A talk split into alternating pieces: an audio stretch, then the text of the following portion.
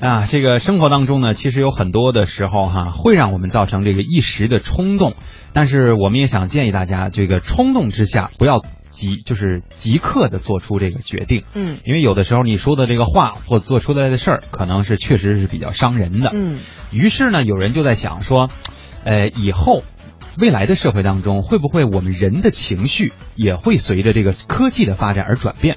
怎么来解释哈？就是我们的这个喜怒哀乐这个言言言语表现哈，就不表现在于我们自己身上了。哦你看过没看过有一个电影，名字我不太记得了，里面呢是有一位挺著名的影影影星演的哈，他呢是就是每天就在屋里待着，躺在一个像手术台一样的这个床上，嗯像是呃这个手术台的东西上面呢有一个盒子，像是棺材盒的那么个东西哈，哦然后实际上是个仪器，他躺进去以后呢就睡觉就行了。然后这个什么心电图啊，什么什么贴片儿啊贴在脑袋上就可以控制思维意识。嗯然后呢，镜头一切就会有一个机器人儿，当然机器人儿做的就是特别完美，属于身材啊也特别好啊，嗯。长相也特别好，跟他本人是完全不一样的，但是就属于那种无可挑剔的这种人，嗯。代替他走上大街，啊，然后来帮他去，比如说吃饭呐、这个约会呀、看电影啊、处理公务啊、运动啊，都是由这个机器人来代替。你说的这个电影是叫《机器猫》吗？机器猫办到这点了吗？不是不是我，怎么记得我好像看过《机器猫》里面有那么类似的一个情节，复制出一个大熊，嗯。让他去接代替对吧好像是啊，这可能是我们人类的一个梦想，因为早先的这个电影当中就已经出现了这样的场景。嗯有些人可能会觉得说，哎，这代替我了以后，这省事儿了，是吧？你说我万一比如说是干的这个工作相对比较繁重的情况下，那我就天天在家睡大觉，把这个东西一贴，对吧？这个机器人就代替我去搬砖了，是吧？代我还可以还可以代替我们上节目是吗？呃，对，这个开挖掘机了，是吧？这这不就都行吗？啊，有些事儿我自己来就行了，想约会啊什么的，是吧？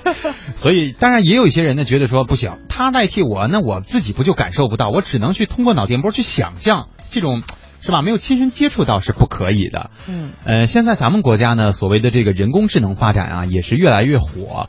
呃，包括机器人，包括大数据的这个创造呢，也真的是越来越越来越厉害了。包括两会当中，这个李彦宏提出的百度大脑也是获得了这个国家领导人的认可哈，也在积极的进行推广。那么接下来的时间呢，我们就想邀请百度的 CEO 掌门人李彦宏来和大家一起讲解一下他是怎么理解大数据的。另外呢，人工智能到底对我们的生活有多大的改变呢？从一九九四年开始的这个 PC 互联网啊，一直持续到大概二零一二年，应该说是改变了整个的这个世界，改变了人们的生活，算是互联网的第一幕。那么第二幕呢，我觉得应该是从二零一二年开始，我们每个人可能都切身的感受到了移动互联网的这个大潮对我们生活的改变。移动互联网之后是什么？那么互联网的下一幕是不是大数据？是不是云计算？那我的答案是不是。那么是什么？是人工智能。这是我本来去年就有点想讲的，后来因为要讲其他的这个内容，啊、所以把它推到了今年。没有想到过去这一年当中呢，人工智能从一个高精尖的这种科技，变成了一个就是每一个人都可以进行街谈巷议的这样的一个热门话题。人工智能发展到什么程度，它又将改变什么？二零一三年，百度就开始研究深度学习的领域，包括语音和图像识别。现在，百度语音应用已经非常精确。另外，百度的图像识别也能实现多轮交互。这些人工智能的应用将带来一个全新的生活体验。现在呢，人工智能已经能够在多个领域显现出来它的威力。第一个领域呢是语音的识别，百度的语音识别准确率超过了百分之九十七，语音识别的日请求的到了一亿以上。百分之九十七是什么概念呢？就是它比正常人的听力都要好一些了。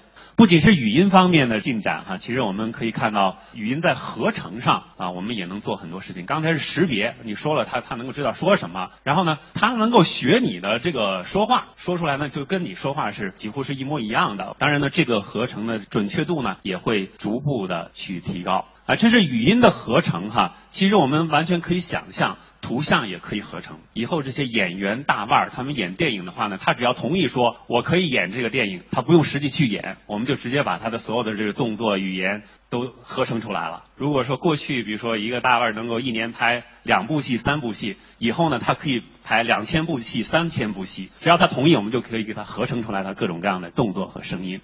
其实我觉得不需要我做更多的解释，大家只要想一想，无论是语音的识别也好，自然语言的理解也好，图像的识别也好，这些个东西应用到各种各样的这种产业的话呢，啊，是会对每一个产业产生巨大的改变的。其实我们讲了很多年的这种互联网对于制造业的这个影响啊，讲了很多年的物联网，那么其实我可以下这样的一个结论：如果没有人工智能的能力，物联网也好，互联网也好。对于制造业是不会有本质的这种影响的，但是有了人工智能，对制造业几乎每一个领域都可以产生巨大的影响。原来大家是觉得一个死的东西呢，将来就变活了，它会具有人类的这种智能。对人工智能而言，很多人都有一个疑虑：人工智能会不会像文学作品中所描绘的那样，最终毁灭人类呢？李彦宏是乐观派，他说人工智能会解放人类。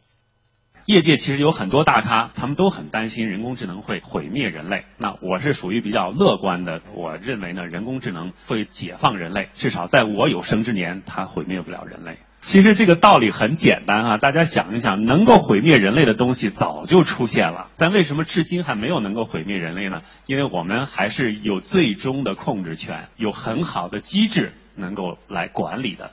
所以呢，人工智能会越来越智能啊，越来越接近人类的能力，解放人类很多很多繁琐的这种工作，激发无限的这种可能性。过去我们觉得不能做的事情，未来可能通过人和机器的结合，越来越能做了。那我不觉得它会毁灭人类，因为我们有能力去控制，我们有能力去制定相应的规则。嗯，刚刚我们听到了李彦宏啊说人工智能未来的一个走向。嗯，那么在另外一位 IT 行业的传奇人物柳传志的眼里，人工智能和互联网之间的对接又是怎么样实现的呢？我们也来听听他的分享。今天这个在座的各位企业家，我想呢，不管是小企业或者是大企业，啊，不管是在哪个领域的，啊，心里头都跟我一样，啊，都是忐忑不安的。都是有焦虑，是为什么呢？就是今天像前面两位学者谈的一样，这个世界的变化呢，不确定性太大。同行在竞争中，科技创新、业务模式创新，对整个行业的颠覆，甚至对整个社会的颠覆，这些大的不确定性，会让我们都非常忐忑不安。啊，不管是。今天啊，在这个互联网企业已经坐在稳居前面的这前三位啊，这个 BAT，呃，像这个省长多次提到的马云啊，我相信他也是这个精神还是绷得很紧的。但是在这些所有不确定性之中呢，我觉得有一件事情呢，啊，是肯定是确，我觉得是确定要发生的。啊，这种发生呢，到底我们怎么去？我应该怎么去应对？我们怎么去应对？啊，我们想的并不清楚。但是我只是想说，它肯定可能要发生。这就是刚才钱颖一教授讲的那个第五件事。啊，这个第五件事呢，就是科技创新对人类颠覆，这人类社会的颠覆，最后产生会产生什么样的结局？我为什么会想到这件事情呢？这是因为啊，今天这个互联网、移动互联网出现以后，确实对人的生活产生了那么大的影响，影响到十年前我们根本没法想象。十年前是什么时候？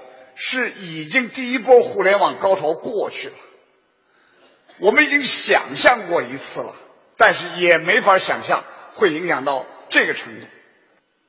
再往前呢，就是在有这个 PC，就是个人电脑出现和没出现以前，整个的社会已经发生了一次大的改变，就是那这个各行各业能不能信息化，跟没有信息化，实际上是一个巨大的改变。因此，今天这个改变，应该我自己个人感觉，应该是从 PC 就是个人电脑出现开始推广的那会儿起，一直波折到了今天。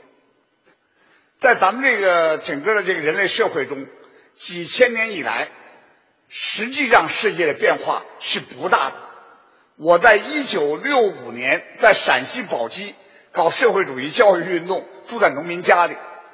那时候那个农民家里的状况，我相信跟两千年前的中国没区别。他们家最先进的东西就是那口锅，是铁做的。两千年以前，这个中国已经能够制铁了，其他什么都没有。但是呢，在整个世界上来讲，近三百年，实际上由于科技的这个创新，社会逐渐发生了大的变化，像蒸汽机的出现、电力的出现等等，对社会有了极大的推动。这种推动，这个颠覆了整个的呃社会的其他因素。因此，下边的科技创新，我觉得是什么呢？实际我自己的感觉，将会是人工智能、生物工程这些个和互联网的结合。仅仅人工智能还是不够的，跟互联网结合以后，它在工业制造上，在军事上。啊，在宇宙探测上将会产生什么影响？这个我们看了，已经看过很多很多小的片子，再结合我们自己的想象，大家去想，真的是将会对一个国家、对人类的命运，可能是有会有非常大的变化。姑且不说这个对社会中这什么失业等等啊这些东西，哪个国家如果占据了这个？这个走在了前面，我相信在军事上就将会是大大的领先。而这些事情本身呢，实际上呢，我觉得还是感到有担心的地方，就是我们今天呢，这个中国的这个科技创新比以前已经有了极大的进步。我认为这可能归结于民营企业实力的加强。比如说啊，还拿这个。这个淘宝、阿里巴巴来说话，他们后边不是有那么大的一个后台组织的话，他根本没法去这个达到双十一那么多笔的交易。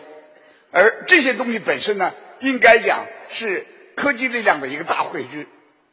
但是呢，在咱们国家，在一些基础工业上，特别是人工智能的技这个基础部件、传感器这些技术，实际上先天性的落后。落后的原因之一就是我们把它关封锁在实际是大学和科研院所里研究的东西，并没有这个企业里边投入更大的力量。但这个东西不做，今天眼看着是一一切一切都是正常的，突然间会跳轨。所以我觉得中国的民营企业和当然包括了国家的科研院所，凡是。有能力的、有抱负、有追求的，在这方面应该站在一个更高的高度，站在一个国际的高度去进行投入啊，去进行自己研发团队，或者是购进这个国外的团队等等，在这方面要进行布局。这个可能是对十年后将要发生的事情，也许我们已经有了一些准备。